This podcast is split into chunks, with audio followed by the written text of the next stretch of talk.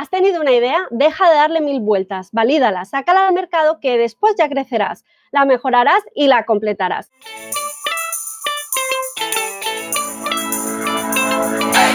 Bienvenido a No Emprendas Solo. Hola, ¿qué tal, Sofía?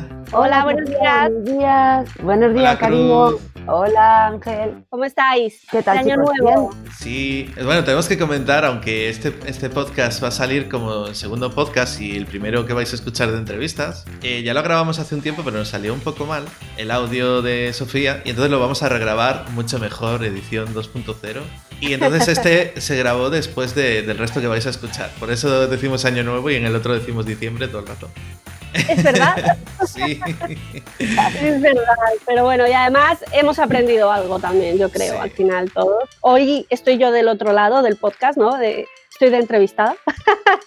pero, pero yo creo que todos hemos aprendido un montón en el proceso de grabar los primeros podcasts que irán saliendo a lo largo de, de este primer trimestre de año y con muchas ganas. Así que venga, venga, lanzad las preguntas. Vamos allá. Mucha emoción.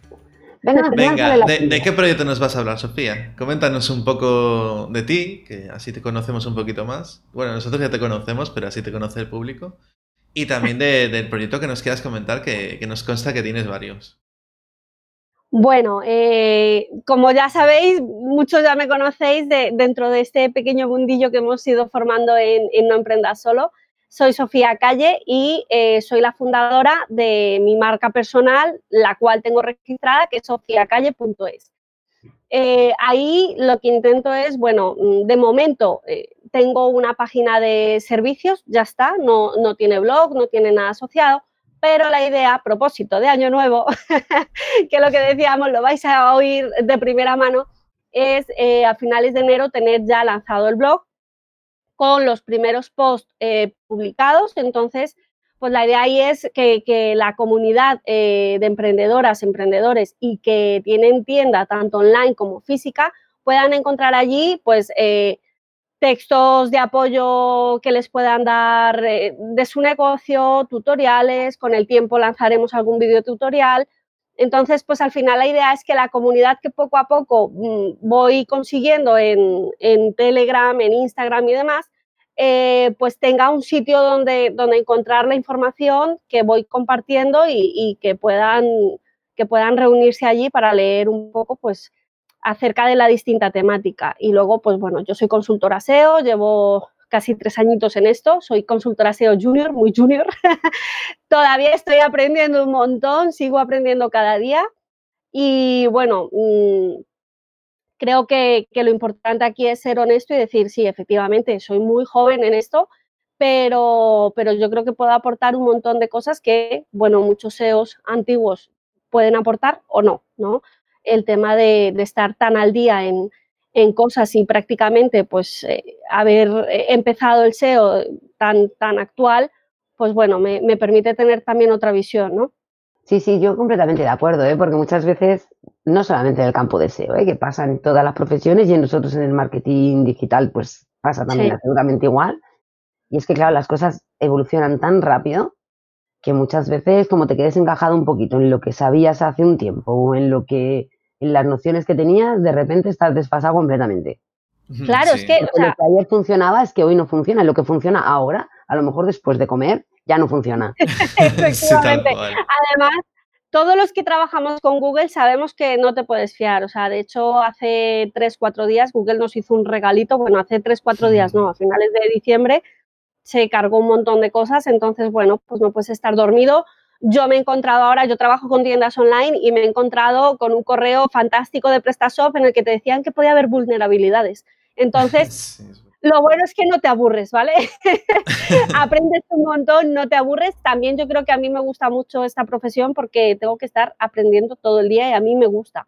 Me gusta estudiar, me gusta aprender, me gusta formarme y, y también me gusta ayudar a la gente, ¿no? Entonces, eh, de ahí que haya centrado mis esfuerzos en, en esas pequeñas microempresas o, emprendedores que, que están empezando y que no tienen pues una formación, que no, que no tienen básicamente ni idea. Yo he dado algún curso y la gente no sabía ni lo que era el SEO. Eh, no sabían muy bien cómo usar Google. Entonces, bueno, la idea es eh, aportar este granito de arena desde lo más básico para que vayan cogiendo un poco también conceptos. ¿no? Sí, porque lo que yo sí sé es que a ti te pasa, en eso coincidimos mucho todo, pero a ti especialmente te gusta mucho ayudar. Yo sé que estás en proyectos con asociaciones empresariales de mujeres, con cosas en las que precisamente tú lo que haces es impartir lo que tú sabes, ayudarlas a que se introduzcan en este mundito que cuando estás fuera y no tienes ni idea, no es tan sencillo, sobre todo al principio, porque son tantas las cosas que, te vienen, que tienes que aprender que uno se disloca un poco, pero que realmente para cualquier emprendedor, para cualquier tienda online, para cualquier persona que quiera manejarse en, Internet, necesita conocerlas. Necesita, conocerlas, sí o no. Porque si no, su proyecto no va a poder evolucionar. Pues su proyecto depende de Google y de muchas otras cosas y no va a poder evolucionar. Hmm. Claro, sobre todo que en el marketing online estamos muy acostumbrados a trabajar con media y gran empresa. Entonces, estas empresas tienen partidas, tienen presupuestos medianos o grandes para trabajar eh, toda la parte de marketing, ¿vale? Digamos que se le da una parte más grande a SEO, a SEM o a afiliados o a inbound, pero ya tienen el concepto de que el marketing online y el SEO en particular, que es lo que yo hago, eh, es una inversión, sí. ¿vale? Cosa que en el pequeño emprendedor no. Ah, el Ahí le llaman gasto, claro. Le llaman gasto y no, y no, se dan cuenta de que es una inversión para luego conseguir más clientes.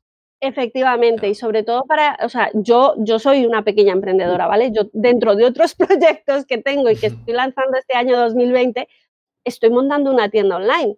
Y soy tan pequeña como el más pequeño que haya creado una tienda online, porque estamos mi familia y yo, simplemente, ¿vale? Que, ya en un futuro hablaremos a fondo de esa tienda. Em, pero, pero claro, cuando yo hablo con, yo he estado todo el 2019, desde septiembre del 2018, estuve en una asociación de empresarias de Alcalá de Henares, y digo estuve porque me acabo de dar de baja, ¿vale? Ah.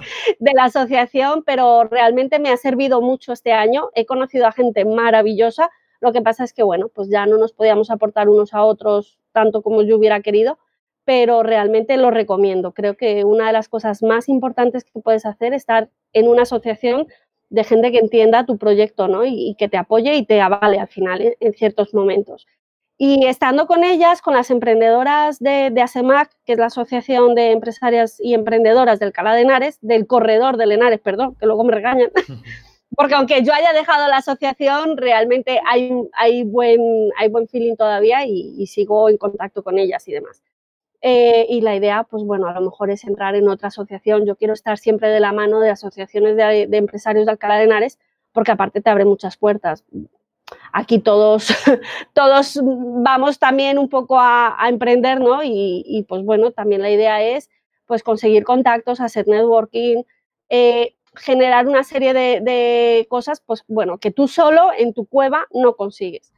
Y volvía un poco a eso, a, que tratando con todas estas emprendedoras, me daba cuenta de que, bueno, para empezar no sabían lo que era el SEO. Alguna me preguntó si el SEO este era el que se escribía con C o con S, para que veamos un poco el, el nivel. Claro, o sea, estamos acostumbrados a trabajar con gente que sabe lo que es el SEO, para qué lo quiere, si lo quiere o no, y en el, en el ámbito del microemprendedor o del microempresario, eh, esto es otro mundo, o sea, no tiene nada que ver. Es un área que está totalmente por descubrir, por descubrir y por hacerle entender a, esta emprendedora, a esta empresaria, que, que, no es un gasto, que es una inversión, que si invierte le va a ir bien. Y estamos hablando de inversión a nivel de tiempo o dinero, ¿vale? No, no quiere decir necesariamente búscate un consultor SEO, págame al mes, porque la intención tampoco es esa. Mi intención era descubrirles ese mundo y hacerles ver que es importante. Entonces, de ahí eh, llevaba un tiempo con, la intención de, crear algo para poder ayudar también a, este, a este sector.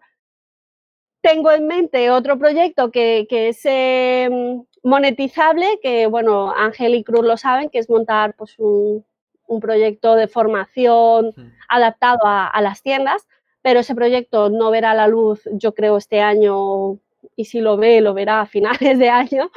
Eh, pero sí es verdad que yo quería hacer algo, yo quería hacer algo con la comunidad de Alcalá de Henares, para empezar, que es donde yo estoy, eh, y sobre todo con las mujeres emprendedoras. Está abierto a hombres emprendedores, pero sobre todo con la mujer emprendedora, ¿no? Y, y a raíz, bueno, de, dar mi primera formación a las chicas de ASEMAC, que la verdad me lo pasé en grande y además tengo que agradecerles porque fueron todas súper receptivas, eh, preguntaron un montón, estuvimos una hora más de lo previsto dando la clase, incluso con muchas de ellas, y, y me quedó la espinita de decir, yo quiero seguir haciendo esto, a mí me gusta formar a la gente, me gusta ayudarlas y quería hacerlo de forma que pudiera pues, ayudar a aquellas que no tienen recursos para hacerlo, ¿no? o que en un principio pues no ven necesario hacerlo y, necesitan coger esa base. Y bueno, tengo en mente un proyecto social que, implica pues formar a pequeñas emprendedoras, empresarias, incluso algún empresario pequeño de Alcalá de Henares y del corredor em, de forma gratuita. Entonces, pues bueno, vamos a ir viendo cómo funciona porque es un proyecto muy ambicioso. Me he metido en un jardín enorme, pero me apetece, me apetece un montón. Entonces, bueno, también depende un poco de que los estamentos públicos o incluso Alcalá Desarrollo, que es, que es la unidad de aquí de Alcalá de Henares, que es privada, pero está adscrita al ayuntamiento, pues me eche una mano, ¿no? Hmm. Porque igual, por muy gratis que tú lo quieras hacer, necesitas cierta financiación para poder aportar material y demás cosas. Sí, poder dedicarle un tiempo también, que al final... Pues si, si tuviéramos ahí, no sé, ya el, lo que es un techo donde vivir y la comida asegurada, pues ahí haríamos lo que quisiéramos y haríamos la mitad de las cosas casi que gratis. Pero claro, muchas veces si le quieres dedicar un mínimo de tiempo, unas horas al día, o a la semana, o lo que sea, algo, o lo tienes un mínimo de financiación, o sí, a lo mejor lo haces durante un mes, dos meses, un año, lo que sea, pero no es algo que sea sostenible a lo largo del tiempo. Si lo quieres hacer mantener el tiempo, no puedes. Y la idea es eso, que si quieres hacer algo que sea gratis para las personas, para que empiecen a conocer un poco, porque claro, realmente en, la, en el colegio, en la universidad y demás, te enseñan a ser un trabajador. O sea, te enseñan, o sea, yo estuve estudiando administración de empresas y te enseñan a ser un empleado. ¿Qué dices tú, coño? En administración de empresas, administración y dirección de empresas podían enseñarte a ser autónomo o algo. No, no, no. te enseñan todo enfocado a empresa, que después te quieres ser auto, hacer autónomo y te tienes que buscar tú la vida. Yo, de hecho, eso, cuando me hice autónomo, pues bueno, yo porque siempre me pongo a buscar cosas y me gusta aprender y demás. Y entonces primero busqué mucho y luego hablé con una gestoría, pero ya sabiendo todo lo que, lo que había. Que aún así, obviamente, tú ahora mismo te informas y dices tú, vale, lo sé todo.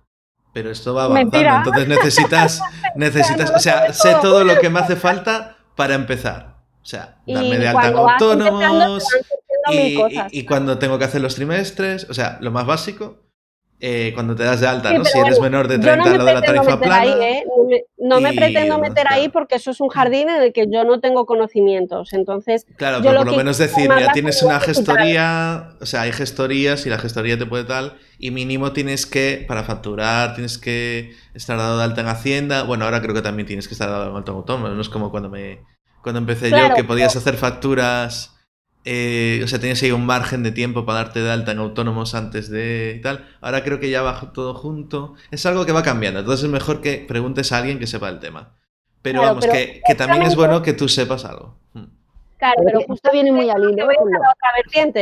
Es que esto viene muy al hilo justo con lo que yo comentaba antes, que es que decimos, para todo el mundo que está fuera de esto, es tanto lo que hay que aprender, parece que es muy sencillo, porque la gente, el problema es que necesitamos formación en todo, porque Cualquier persona que viene de fuera dice sencillamente, hoy, yo quiero tener un negocio en Internet.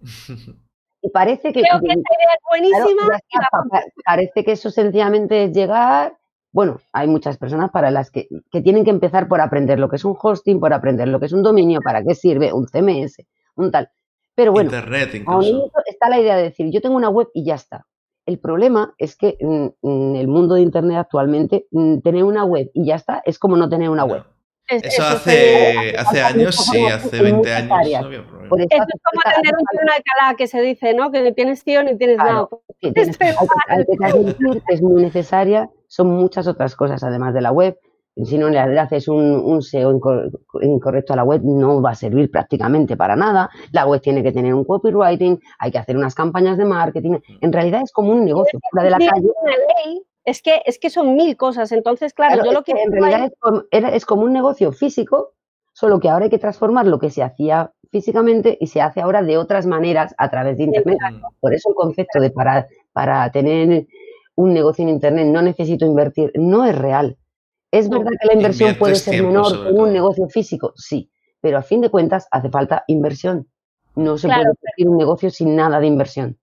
Efectivamente, y justamente yo a lo que quiero llegar un poco es que eh, yo este año pasado me he metido en 3.000 jardines, eh, he hecho dos cursos en paralelo que casi me muero porque no llegaba todo, pero me encantó hacerlos porque aprendí mucho y vi un poco de, de, éramos más o menos 17 en cada curso, ¿vale? Son cursos que da el ayuntamiento de forma gratuita desde la Concejalía de Igualdad que lo recomiendo a todas aquellas personas que quieran emprender, que quieran esto, busquen la Concejalía de Igualdad o la de Comercio y eh, que, se, que, se, que se mojen un poco en, lo que hay ¿no? de cursos, de formaciones que el mismo ayuntamiento los da. Entonces, muchas veces es verdad que decimos, no, es que nadie me ayuda, no, es que a lo mejor no has buscado tú la ayuda.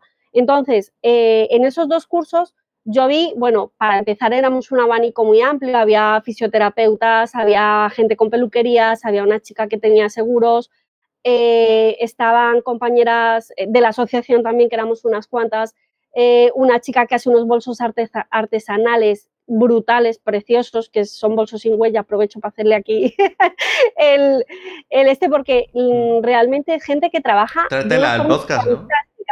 Me la traeré, me la quiero traer porque además ella tiene también su tienda online y Raquel ya te diré.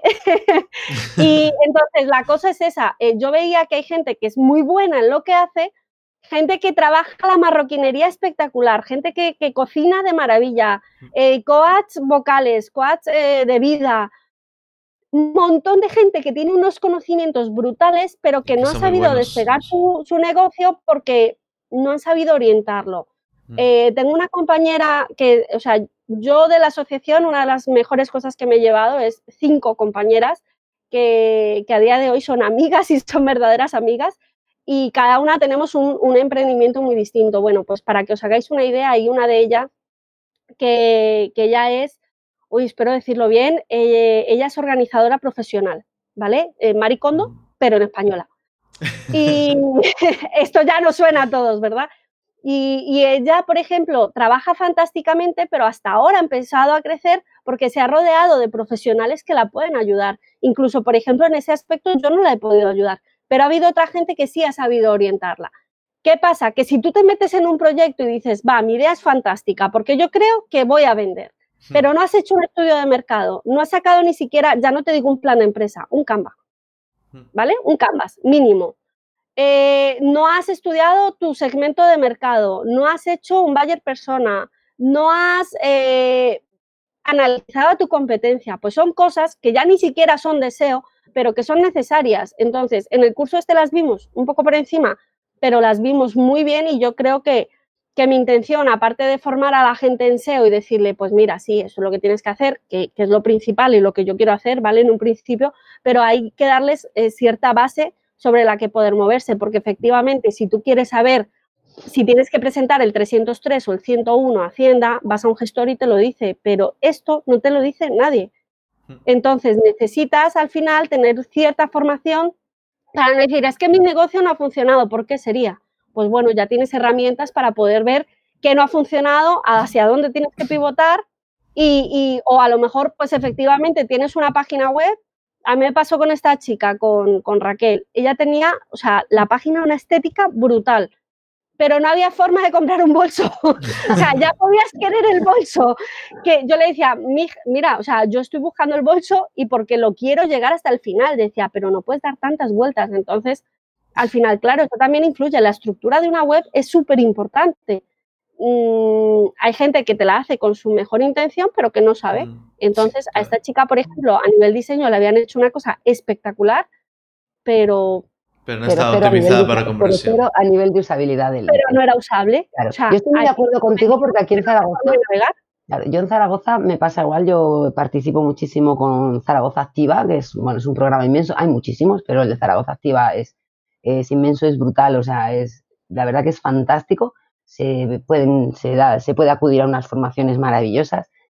Es estupendo también porque nos hace salir de nuestra oficina, nos pone en contacto con la gente de pie, con la gente Exacto. Con gente que sabe mucho más que nosotros y con gente que sabe mucho menos que nosotros. Con lo cual, en tu campo se, se, enriquece un montón, con, llegas a una comprensión mucho más amplia de todo este mundo. Cosas que tú no has visto, otra persona te aporta, porque te aportan diferentes puntos de vista sobre ti mismo, igual que tú ayudas a los demás con tus puntos de vista. No, no, yo, ya te lo digo, yo he hecho, muchos cursos de eso. Si Dios quiere, además este año yo misma también voy a empezar como formadora en este tipo de, porque me pasa como a ti, porque me gusta mucho. Pero realmente yo se lo recomiendo a todo el mundo. Necesitamos gente a nuestro alrededor que, que esté marcada en la misma... Y que nos aporte, ¿no? En aprender y en ir aportando. Y a partir de ahí realmente es cuando puedes ir empezando mm, a crecer, porque creces, primero creces como persona, segundo creces como empresario y luego ya creces a nivel de negocio. Hombre, al final es lo que decíamos, aquí todos estamos para vender, ¿vale? O sea, eh, clarísimo.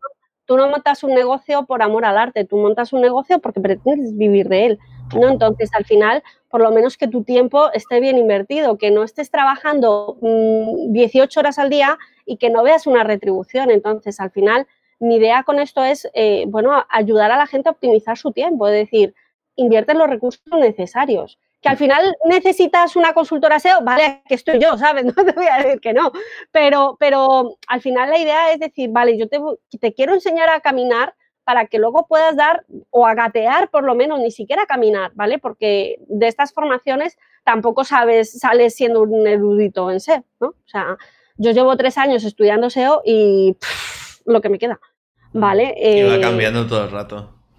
Claro, pero, pero la idea por lo menos aquí es que veas la importancia de determinadas cosas y la importancia de, conocer eh, determinadas herramientas, de valorar un poco también el trabajo que hacemos otros, ¿no? Al final esto también te sirve un poco para educar a la comunidad en la que te pretendes mover.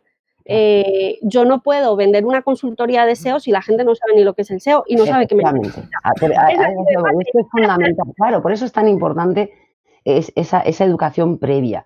Porque no se trata de que nos hagamos expertos en todo, porque no es necesario. O sea, tú puedes, es, un curso, puedes un curso como tú dices, no vas a aprender, no vas a salir sabiendo usar esto y esto y esto. Pero, ¿qué pasa? Que tu mente se amplía, porque de repente sabes que existen esas cosas y que sirven para esto, esto y esto.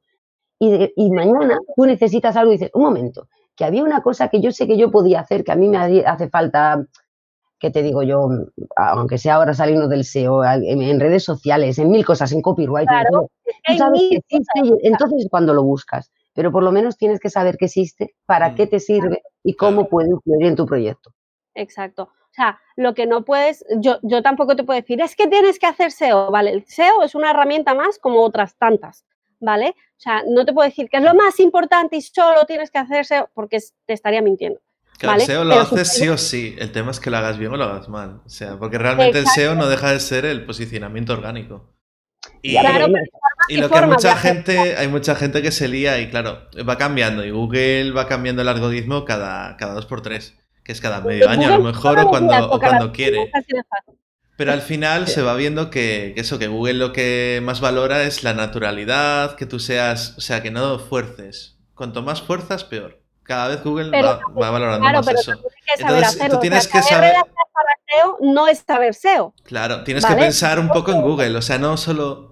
Tienes que, a la hora de redactar, tienes que tener en cuenta ciertas cosillas. Claro, claro si no sabes ni que existe Google, pues no, claro. no a mí me pasa un poco, por ejemplo, pongo el ejemplo con Cruz porque es el que más directo tengo. O sea, yo puedo redactar medianamente bien, ¿vale? No te digo que no se me da bien, hay historias que cuento mejor que otras, pero ni de lejos puedo llegar a conseguir los resultados que va a conseguir una copywriter. Y más una copywriter que está enfocada a SEO y que sabe de neurolingüística o que sabe de neuromarketing. Es inviable que yo consiga unos resultados igual de profesionales que una persona que es profesional, que se ha formado en esto y que lleva años trabajando y machacando el mismo sistema o probando otros. Entonces, al final, por muy bien que yo quiera redactar, pues mi nota va a aparecer una nota de cole al, lado de la suya. Por eso hay que cada cosa tiene, claro, porque cada cosa tiene su fundamento. El, escribir está bien, redactar está bien, pero cuando tú escribes para vender, ya no es lo mismo. Mm.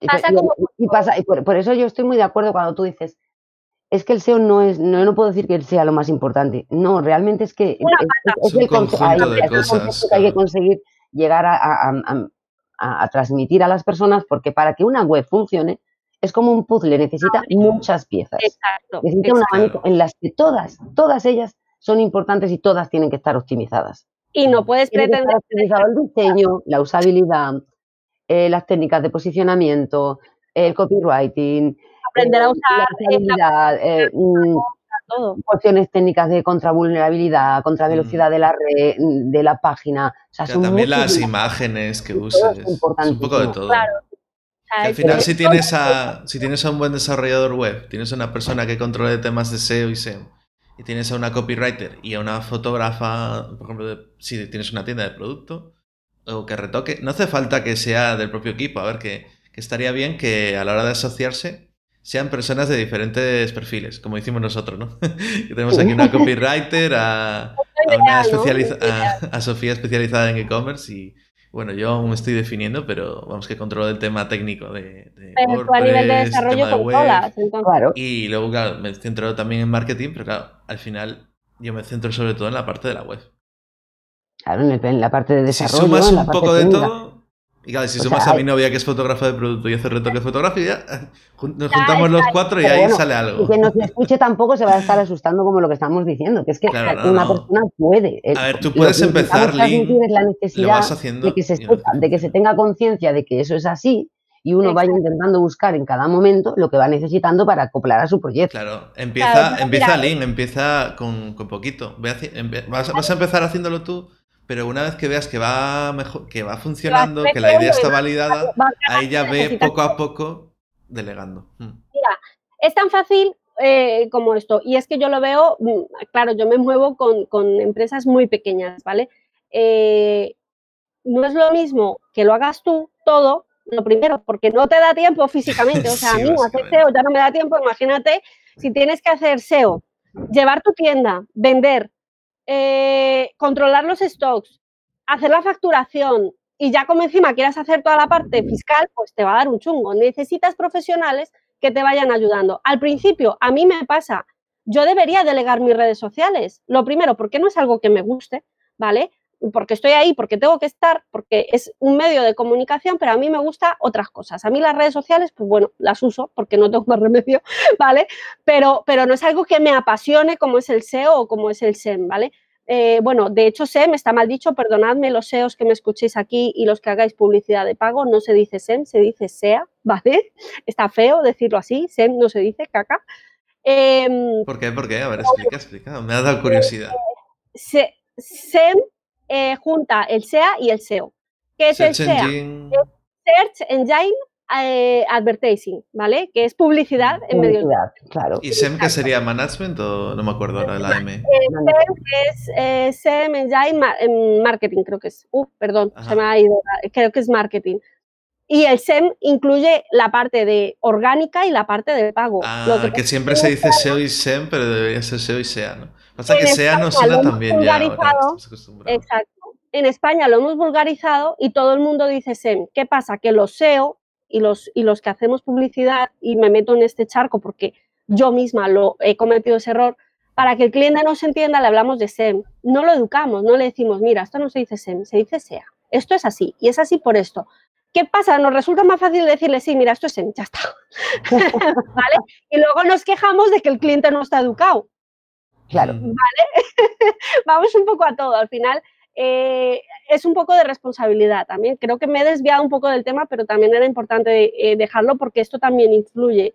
Es importante responsabilizarnos también de lo que hacemos, ¿no? Eh, yo como consultora SEO centro casi todo mi trabajo en el SEO, pero no hay que dejar de lado que hay cosas que, que, tienes que explicar para que se entiendan, ¿no? Y lo hablábamos el otro día en el grupo de No Emprenda Solo eh, tú tienes que aprender a hablar para tu público, ¿vale? Mi público es un público que está a nivel menos 100, ¿vale? Porque ya no es que no sepa hacer SEO, es que no sabe lo que es el SEO, ¿vale? A mí me dices nichos y yo te digo, madre, mi chico se partía el otro día, porque yo voy a empezar a hacer ahora un, curso de nichos con la gente de Samandijers. Mm. Em, tenemos un reto ahí muy interesante y yo le explicaba a Nicho y me decía, ¿qué te vas a poner a, enterrar gente? claro, o sea, para que, o sea, y, se partía el tío. Entonces, ya me tocó explicarle y tal. Entonces, claro, al final, cuando tú trabajas con gente que no entiende los conceptos, no le puedes hablar con tecnicismos. Eh, yo, por ejemplo, soy eh, de las que ponen ejemplos que aterricen, ¿vale? Ejemplos que vayan a, tierra, que te, que te, sirvan para entender, porque tengo, tengo eh, clientes y clientes ya que me pagan religiosamente todos los meses que hace poquito fue una reunión y me dijo la, una abogada, me dijo, mira, Sofía, me estás hablando en chino mandarín, o sea, no te entiendo. Llevábamos dos minutos y yo había intercambiado correos con ella y yo intentaba llevarlos a lo más fácil, pero tenía que meter conceptos. Entonces ya dije, vale. Y ya me explicó, me dijo, mira, es que me pasa esto, yo el, Internet no lo trabajo mucho, no tengo este conocimiento, no tal. Es más, no tengo ni Facebook, ni Internet, por no tener, no tengo ni tele en mi casa. dije, es que se nos olvida a todos los que estamos en este mundo que existe un altísimo porcentaje de la gente que se mueve en Internet. Que, no. Sabemos de que la Internet somos el 10%. Que el resto de las personas no tienen prácticamente ningún conocimiento. Exacto, entonces. ninguno. Yo en todo lo que publico intento eh, hablar con términos que, tú como persona que no entiendes de SEO me entiendas. Que luego te tengo que soltar la definición, porque a ver, no tendría sentido formarte en algo eh, sin entender al final la base, ¿no? Y para saber la base de lo que es el SEO, te tengo que decir la traducción, porque lastimosamente en marketing todo viene del inglés. ¿Vale? Ya estamos con los terminitos en inglés. Claro, y como, marketing nos hemos vuelto todos tan snob Exacto. porque, hasta hablando entre nosotros, ahora lo tenemos que decir todo en inglés. Parece que es que el castellano no existe. Mira, me repatea. lo más grande. En castellano. la mitad de las veces suena, suena mal decir una tienda en línea. Hoy, por favor, tienes que decir e-commerce. No, bueno, de hecho usas una. Cuando dices una tienda, electrónica, ya está. Ah, no, dices tienda online. Ya, usas una cosa intermedia, dices tienda online, no dices e-commerce. Bueno, yo sí. pero, dices tienda online, no dices tienda en línea. Es que lo de en línea. Porque tenemos una lengua magnífica, una lengua claro, pero online es un término inglés igual. Es lo que estoy diciendo claro, ahora. pero digo, tienda en línea. Que tienda en línea suena, no suena muy raro. O sea, nadie dice tienda en línea, te dicen tienda online. Sea, búsqueda de palabras en inglés, clave. en inglés decimos de palabras clave. Si nos vamos a enterar más con búsqueda de palabras clave o de frases pero, Bueno, palabras clave se usa, ¿eh? Vale, que la mayoría de gente dice keywords, pero palabras clave aún está tal. Pero nadie dice, nadie dice mercadotecnia. Mercadotecnia. En Latinoamérica, por ejemplo, sí se usa, fíjate. se usa muchísimo mercadotecnia. Aquí, no. La palabra mercadotecnia se usa un montón. Aquí, se usaba, ¿eh? Cuidado que se usaba. Sí, pero tú dices ahora mercadotecnia y pareces que vives en hace 20 años. Lo que pasa o sea, tú dices mercadotecnia y no, y, no te toman en serio. en España se ha usado siempre más el término publicidad.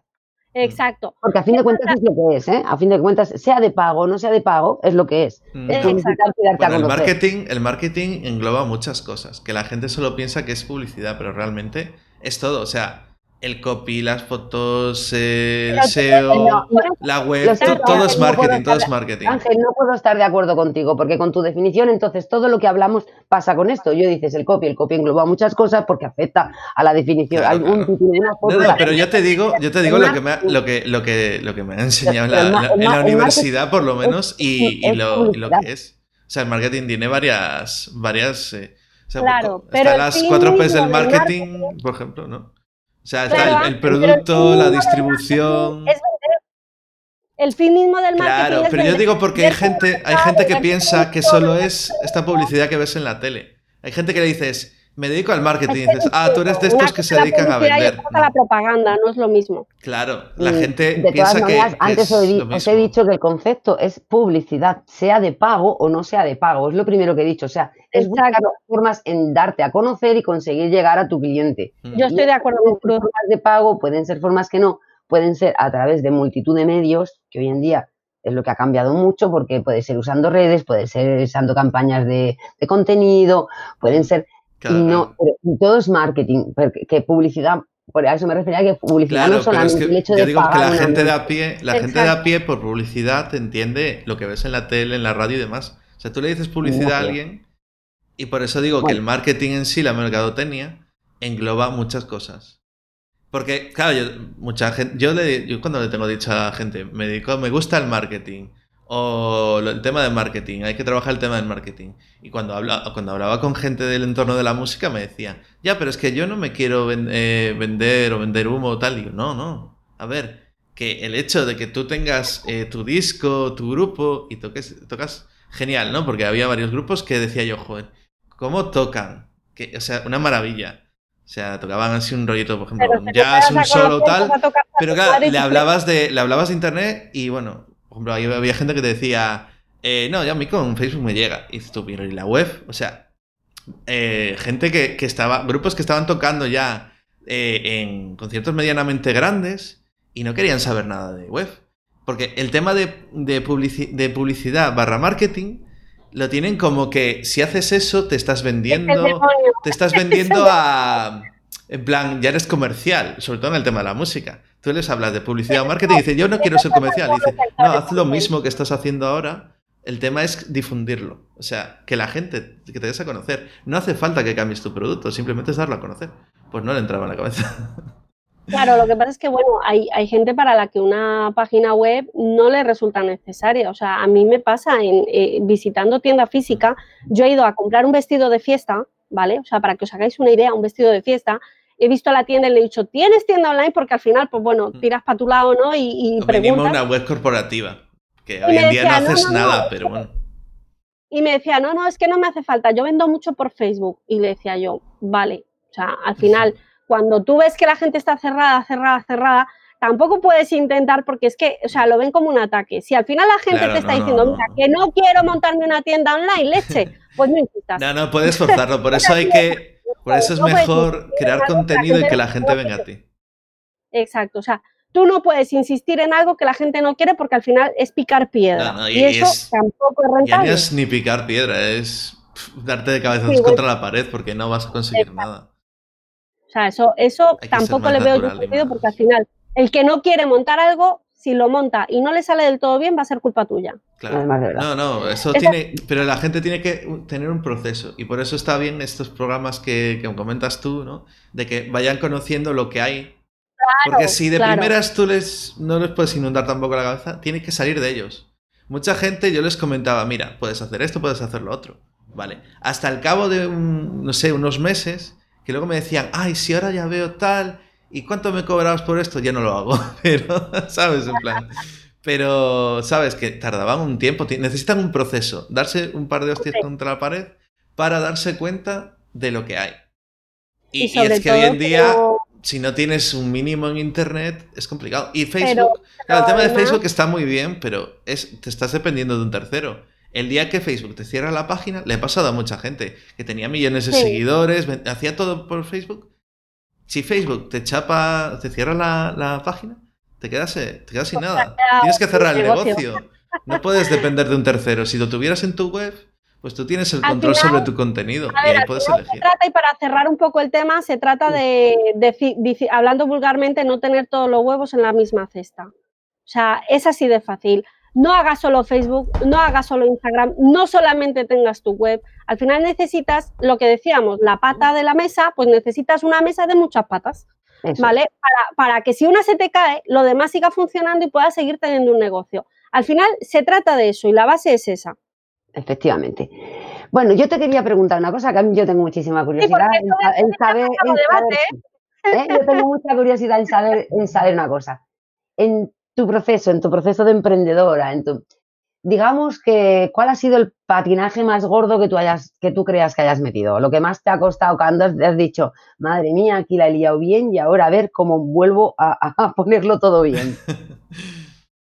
Mm, vale, mira, te voy a contar una cosa que además eh, hace muy poquito me invitaron también del ayuntamiento a, contar un poco sobre mi proceso de marca personal y, me preguntaron algo muy parecido y creo que el error más grande, más grande, más grande que, he cometido ha sido no crear una comunidad desde el principio. Em, yo me lancé al mundo, dije, aquí estoy yo y que venga el que quiera, ¿vale? y eso no lo puedes hacer así. O sea, tú consideras que el tener una comunidad independientemente de, en Internet, independientemente de lo que publiques y de todo, es necesaria para mí es vital. A ver, lo, primero, porque eh, es tan fácil como algo que dice Joan Boluda, que para mí es eh, una persona mm, referente en el sector, es crear, crecer, monetizar.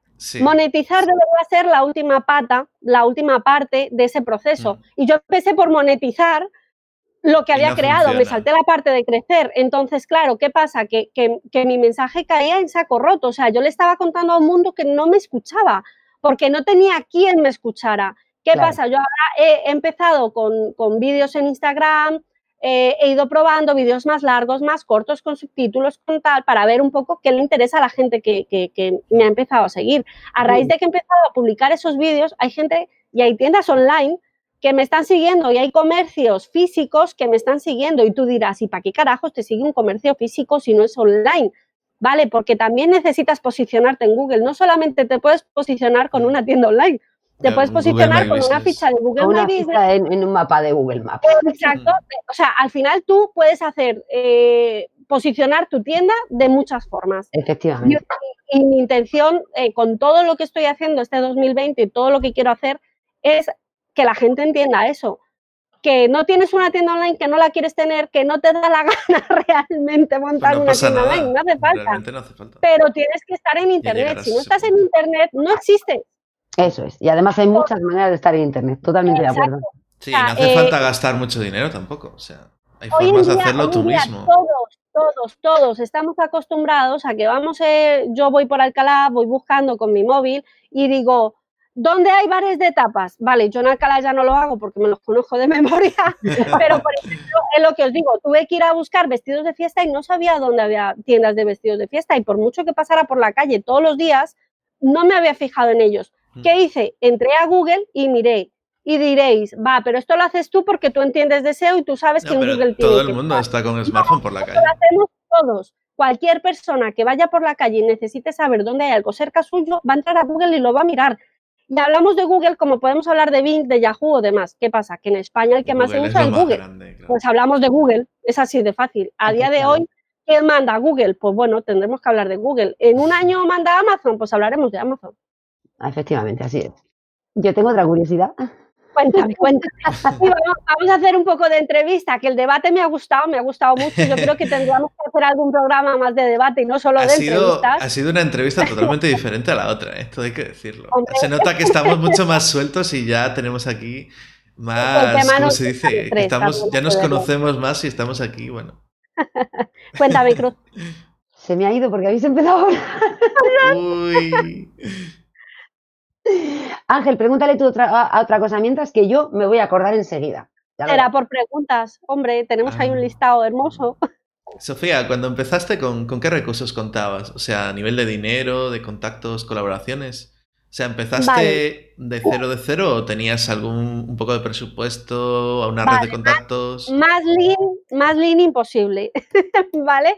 Yo, como lo que quería montar era el tema del SEO, ¿vale? Eh, de hecho, hay una cosa que es muy curiosa. Yo hasta hace eh, ocho días, bueno, nueve o diez, no he terminado de crear mi plan de empresa de hmm. sofiacalle.es. ¿Eh? Hola. ¿Vale?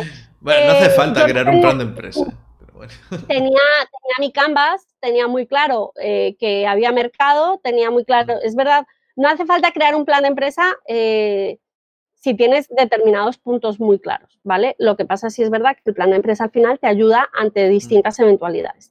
Y respondiendo a tu pregunta, em, yo empecé solita, ¿vale? Eh, empecé formándome, formándome mucho. Tuve la suerte de que cuando salí de la empresa anterior, em, yo estuve cinco años trabajando eh, en una empresa de retail, ¿vale? Una empresa de moda femenina, que me sirvió como, pues, bueno, como trampolín para darme cuenta que el marketing me gustaba, pero yo no sabía que hacía marketing, no tenía ni idea. Hmm. Entonces, cuando dejé el trabajo, eh, me salió una entrevista inicial y, y me, empezaron a hacer una serie de preguntas y, y yo estaba perdidísima. Pues, ¿qué CMS usas? Y yo, ostras, un CMS, ¿qué es un CMS? había estudiado un poco, había estudiado un poco y las, básicas me las sabía, pero ya me empezaron a preguntar por CRMs, por no sé qué, y me dijeron, ¿y qué CRM usas? Y dije, mm, no, no, no usamos ninguno, tal, no sé qué.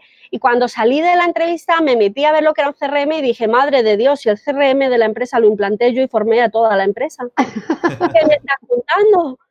Entonces, claro, yo me di cuenta y dije, vale, o sea, he hecho las cosas, pero no las sé explicar, no tengo el tecnicismo que, efectivamente en algunos casos te hace falta y empecé a estudiar marketing.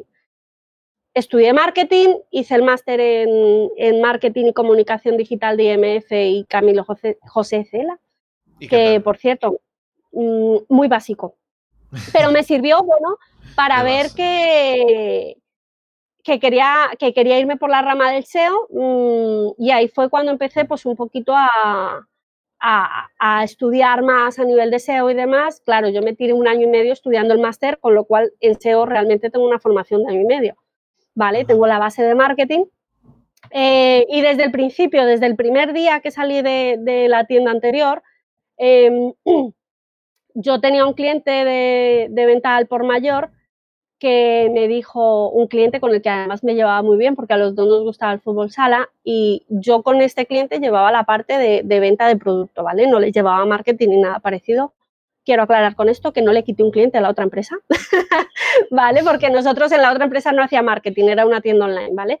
Eh, y cuando salí, eh, yo le llamé para decirle que eh, dejaba la otra empresa, que la dejaba para formarme pero que no se preocupara, que su cuenta quedaba en muy buenas manos y demás. Y me dijo, vale, ¿qué vas a hacer ahora? Eh, pues claro, yo le dije, pues mira, mi, intención es estudiar marketing, marketing digital, pero mientras tanto me tengo que ganar la vida de alguna forma y voy a empezar a formarme en Google Ads, que fue lo primero. Me dijo, ay, qué bien, me viene, es fantástico, porque yo quiero invertir en Google Ads. Y le dije, vale, genial, pues te voy a cobrar la décima parte de lo que cobraría alguien que sabe de esto, pero algo te tengo que cobrar. Y realmente fue mi primer cliente, fue un cliente con el que fuimos creciendo. Este cliente tenía un, WooCommerce que le habían regalado, para que os hagáis una idea ¿eh? de la tienda, le habían regalado el WooCommerce con un curso de la Fundación Tripartita.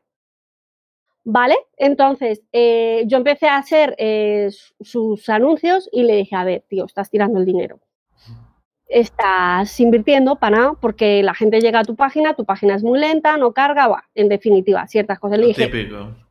tendrías que plantearte cambiar la página. Y me dijo, vale, ¿tú qué me recomiendas? Entonces, bueno, empezamos a ver opciones y este fue mi primer cliente, con lo cual fue la financiación que yo tuve. Hmm. Yo le cobraba, creo que eran 60 euros, o sea, una birria. ¿Vale?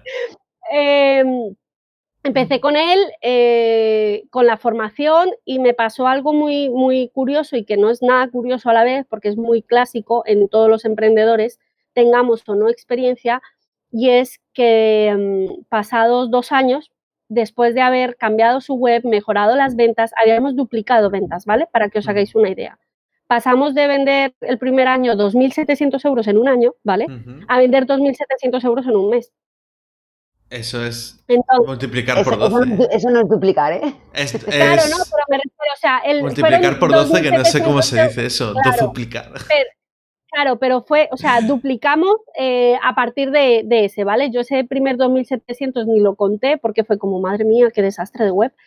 Eh, y a raíz de que cambiamos la web empezamos a, tener ventas y ventas y ventas y con el tiempo, o sea, ahora mismo, eh, para que os hagáis una idea, el año pasado se vendieron 58.000 euros, ¿vale?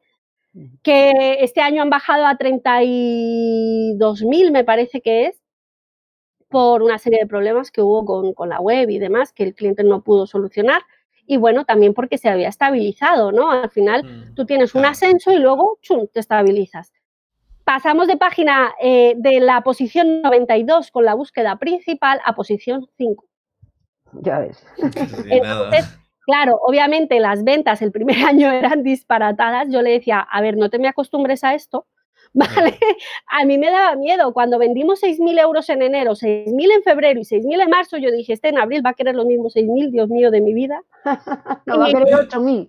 Y va a querer, y además, pues lo típico, ¿no? Que cuanto más tienes, más quieres, ¿no? Y yo le explicaba, decía, a ver, no te me emociones con esto porque esto no es normal, eh, mm. pasa porque ahora tu tienda es muy visible, y me dijo, ah, no te preocupes, yo sé que esto no es lo habitual, tal. Claro, este año se ha normalizado mucho la venta y hemos bajado a 36, pero esa venta ya es más normal, Sigue estando bien.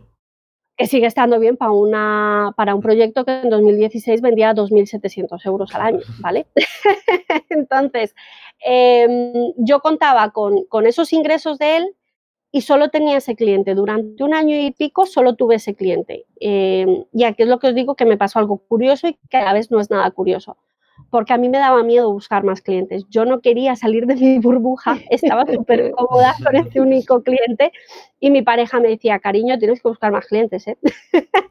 que yo te estoy viendo ahí muy cómoda, muy bien, en tu asientito, pero tienes que salir al mercado. A mí la gente me decía, bueno, ¿y tienes página web? Me gusta lo, cómo hablas, me gusta lo que dices, quiero leerte. Y yo le decía, no, no tengo. Y redes no, tampoco tengo.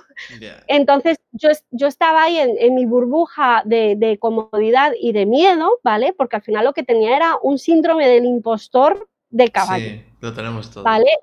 Eh, pero el mío era, o sea, el mío estaba graduado en la universidad summa cum laude, ¿vale? Para que os hagáis una idea. O sea, era llevaba el control él, no lo llevaba yo. Entonces, a mí me daba pánico me daba pánico porque además tuve la suerte y la desgracia de coincidir con SEOs muy buenos, ¿vale? SEOs que controlan, que llevan 20 años en esto, que algunos me dicen, ¿cómo puedes llevar 20 años si ni siquiera estaba Google? ¿Vale? Em, pero que llevan muchísimos años en esto, que aprendieron a, desarrollar en Macintosh, que trasteaban con los ordenadores y yo hace 20 años, yo soy colombiana, ¿vale? Y hace 20 años no tenía ni lavadora en mi casa. ¿Cómo iba a tener un ordenador? Hace 20 años era un niño, tenía 8 años. Claro, es que tú eres muy joven. Ah, pero yo tenía, yo tenía ordenador, ¿eh? Ya llevaba 5 años con ordenador. Pero es lo que te digo, tú llevabas 5 años con el ordenador. Yo con 20 años en mi casa no tenía ni lavadora. No, no, digo cuando tenía yo 8 años. Claro, por eso te digo, tú con 8 años, o sea, ¿cuántos tienes ahora? Venga, que lo puedes 28. Bueno, 28. por ahora, ¿eh? Por ahora. En un par de meses ya. Hace 20 años tú tenías ordenador, yo no tenía lavadora. Imagínate si iba a tener un ordenador, ¿qué me estás contando? Mm. ¿Vale? Porque encima yo en Colombia pues venía de una familia con pocos recursos. ¿Qué pasa? Que cuando yo llego a España, yo empecé a, tocar un ordenador con, 16 años más o menos, mm. que trabajaba en la empresa de la familia, en una empresa de, mi familia de, de mm, hacer eh, ropa interior femenina para niñas y tal y de vez en cuando tenía que tocar el ordenador, pero mi trabajo era otro, no tenía tocar el ordenador para hacer algún trabajo, pero allí lo normal era hacer los trabajos a máquina o ir al locutorio a que te pasaran el trabajo a ordenador. Vale, entonces yo no había tocado un ordenador en mi vida. Yo llegué a España, compramos un ordenador eh, y lo usaba para lo típico, para chatear, para el Messenger. Claro, de todas formas, yo por ejemplo hasta los 14 no, o sea, es que Internet es relativamente. Ahora estamos súper acostumbrados. En el 83 se dio el primer paso. Pero cuando. a, ver, a ver, vamos a dejar el tema de las ciudades porque cuando me toque a mí ya me entrevistes a mí, ya os contaré lo que yo hacía cuando vosotros hacíais eso. ¿eh? la veterana, la veterana. ¿Qué hacías tú? Pero, pero entonces, claro, la cosa es esa. Yo, yo decía, Dios mío, a mí todo eso me pasó factura porque yo decía, es que yo no tengo ni idea. Fíjate, yo soy muy novata. Y si os dais cuenta en la presentación, lo primero que he dicho es, llevo muy poco tiempo en esto no sé mucho y todavía me falta mucho por aprender. Mm. De ahí de vez en cuando el síndrome del impostor sigue haciendo su aparición y diciendo que no eres tan buena, no te lo creas. Que no, que esto ha sido casualidad. está diciendo porque la conozco, porque sé que sabe muchísimo más de lo que ella siempre dice. Tengo una gran pelea con ella en eso, porque ella es muy buena, está muy formada, sabe muchísimo, ya tiene también mucha experiencia y sigue diciendo, soy novata. Bueno, pero es que todos, siempre, siempre, por mucho que ¿eh? sepas, por mucho que sepa la gente, siempre tiene algo que aprender. nunca se sabe todo. Bueno, pero eso es otra historia. Una y si reconoces eso, si reconoces eso, es que es que tienes los pies en el suelo. Porque si dices soy, soy el mejor en tal. Soy la caña, ¿sabes? Desconfía, desconfía, no, no, Eres un flipado de la vida. En plan, yo no tengo nada que aprender. No, siempre tienes algo que aprender.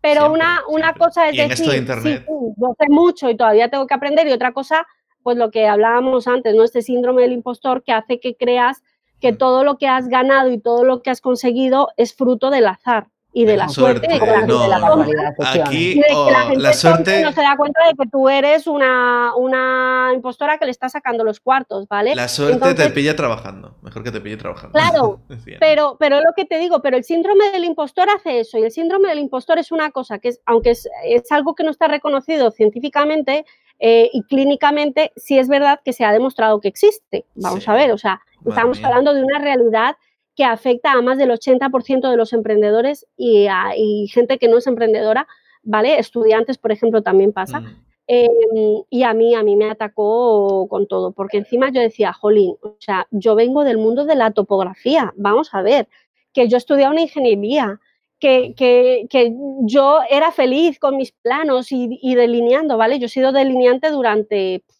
como 10 años y me encantaba. Y yo decía, madre mía, estoy tirando al váter toda mi vida.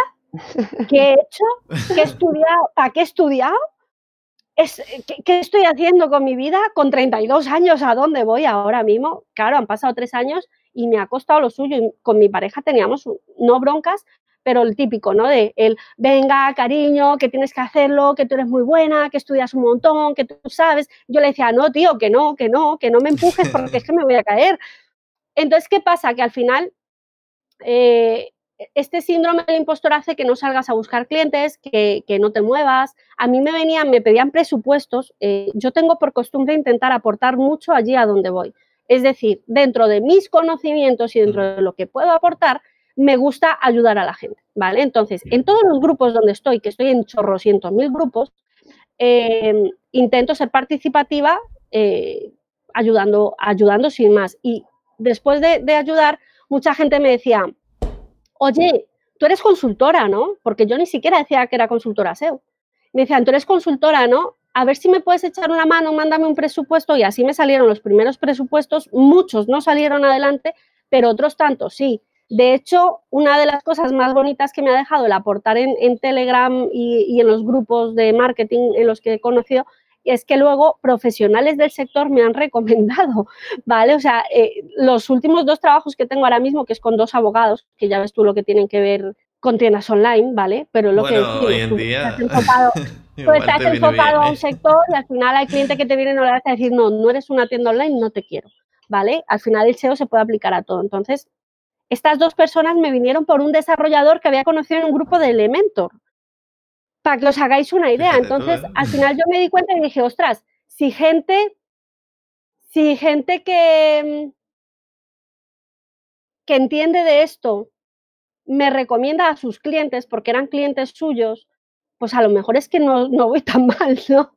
Entonces, eh, eso, y luego en agosto creo que fue, eh, nos reunimos del grupo de sabandijers del de pago y hablando con Álvaro, que es uno de los que de, los sabandijers líderes, ¿vale? Es el gurú principal. Em, él me dijo, a ver, Sofía, te estás equivocando, ¿vale? O sea, eh, no dejes que esto te pueda y el tío es un SEO de copón, ¿vale? O sea, es un SEO que yo lo tengo en muy alta estima, porque el tío controla mucho. Me dijo, a ver, te estás equivocando, el tema de, del... Te, está pasando factura, eh, espabila. En septiembre me salieron tres clientes. Yo decía, vale, o sea, sí, el problema era mío, ¿vale? Porque en septiembre yo ya tenía mi página web, llevaba un tiempo con ella, la tengo ahí parada, no le he hecho nada más, la he sacado al mundo y la he dejado ahí virgen, ella. Em, pero yo seguía en mi burbuja y hasta septiembre no he dicho, a ver, Sofía, ¿qué estás haciendo con tu vida, hija mía? Eh, la gente no te va a descubrir si tú no quieres que te descubran. Y, un poco así es un poco lo que, lo que he ido lanzando, ¿no? Al final, eh, tú tienes, por un lado, eh, puedes tener muchos recursos, pero si no sabes llevarlos a cabo, estás igual, ¿no? Estás en las mismas.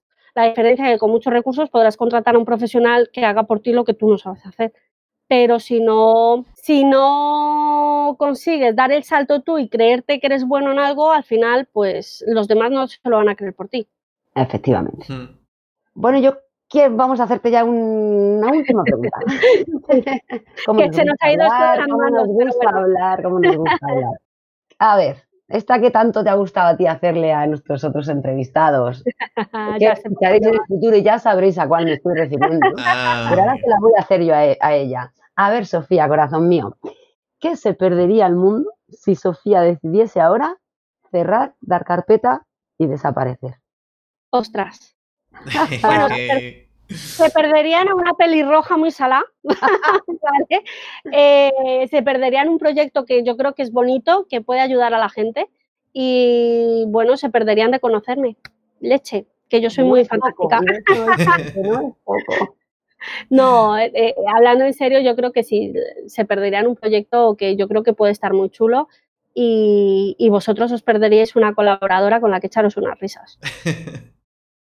Bien, yo soy de la opinión de que la gente, precisamente al grupo que tú te quieres enfocar, a la gente que, tanto te, gusta ayudar, que es a la gente que está que inicia, que entra en Internet y que no sabe ni en qué piscina se está metiendo, tú vas a ser un pilar muy importante, lo has sido para todo el que te está conociendo y para el que te conoce, y ahí tienes muchísimo que aportar, mucho valor que aportar. Lo digo porque como lo conozco y lo sé, eso ya os lo digo yo desde fuera, no que lo, no que lo diga ella, no, lo digo yo.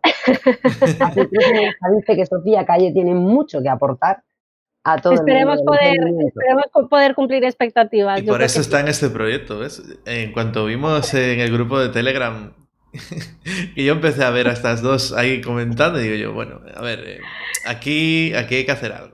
Esto no puede ser. Yo creo que tú dijiste, o las traigo conmigo o me vuelan el grupo.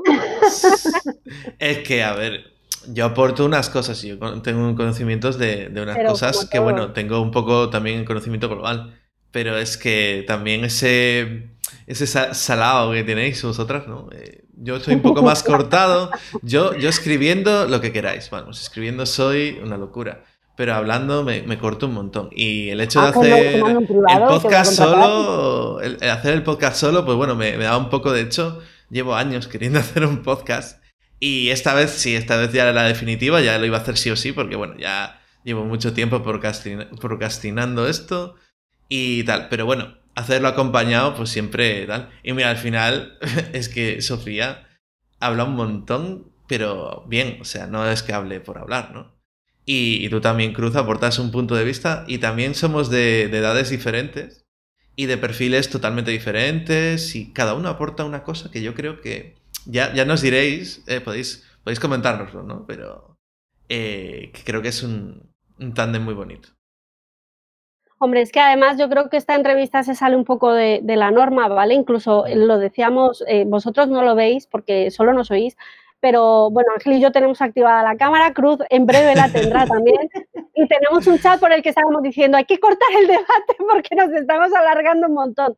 Pero yo creo que al final también, también bueno, pues hay, hay, entrevistas distintas, vais a escuchar, eh, ya me pongo un poco aquí, me salgo de mi papel de entrevistada y me pongo un poco aquí también desde como parte del equipo, pues bueno, para finalizar un poco el, programa, vais a ver entrevistas en las que el entrevistado habla y cuenta su proyecto de arriba abajo, vais a ver entrevistas, en la, escuchar, perdón, entrevistas en las que vamos a intervenir nosotros más, porque también nos lo permite la entrevista, y vais a, a ver otras pues como esta que tienen más debate porque es un tema que a los tres nos apasiona, ¿no?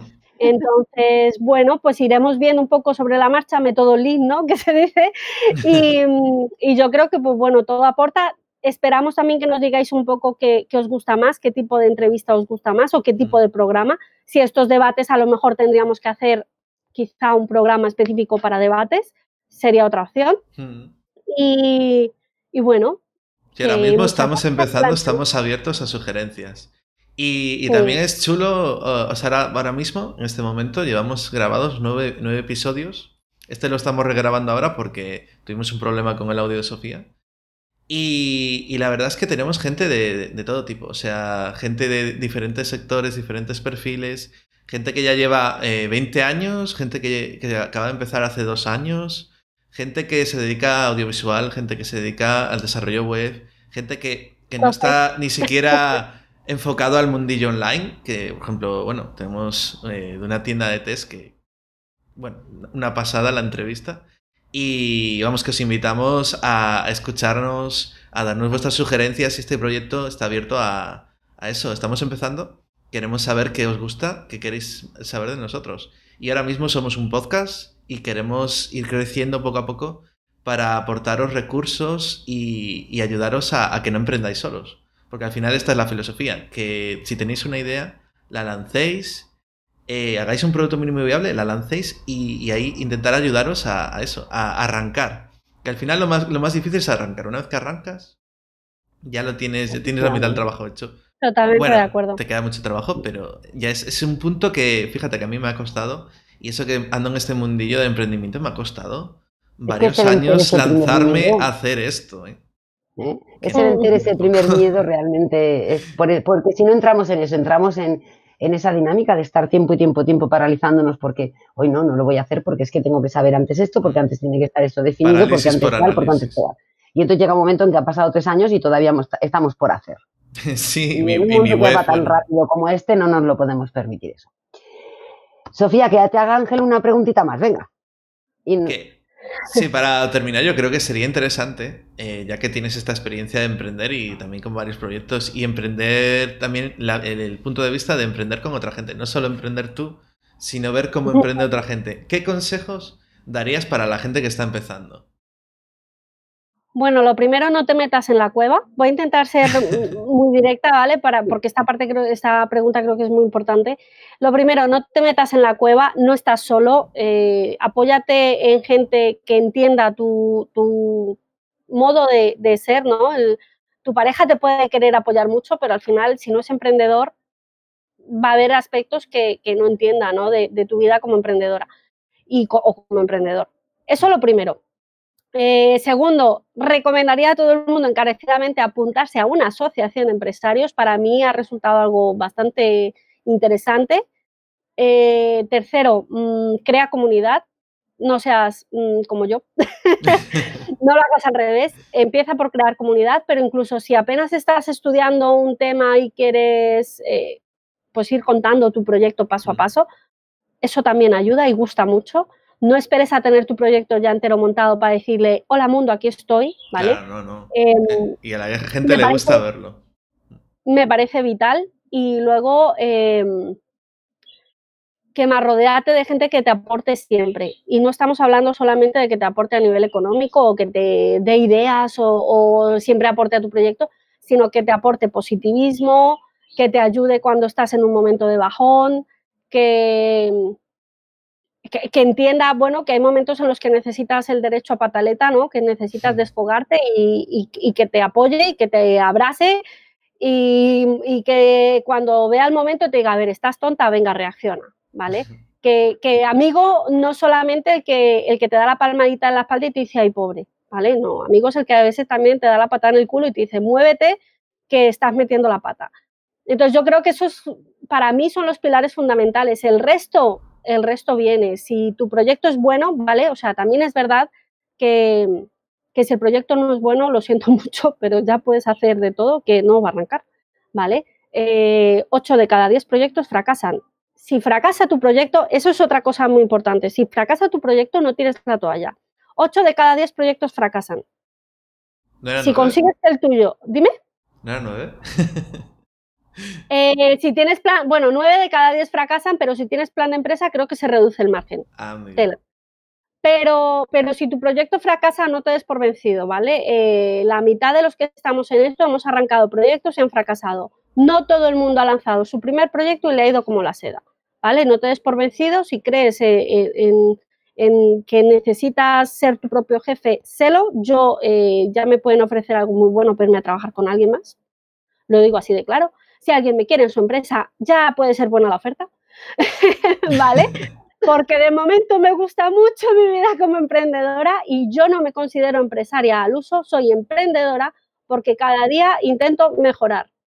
Entonces, eh, muchísimas gracias chicos por, bueno, por la oportunidad. Creo que la entrevista, pese a ser muy distinta de la primera, puede servir mucho. Hmm. El debate también me parece interesante quizá nos hemos extendido un poquito, de tiempo, pero es que nos hemos emocionado, tenéis que entenderlo, chicos. Al que no le guste, que vaya pasando al 2%, aunque si lo pasa al 2 igual ya no me entiende, porque yo hablo bastante Bueno, este es el 2, de hecho, va a ser el 3 siguiente. Es el primero, el primero, digamos, que... No, digo que pase al 2 de velocidad, ¿eh? Que pase al 2 de velocidad. Vale, vale, vale. No, no te había entendido. No te lo saltes, que es muy interesante, yo creo que aportamos muchas cosas, pero ponlo un poquito más rápido y ya está.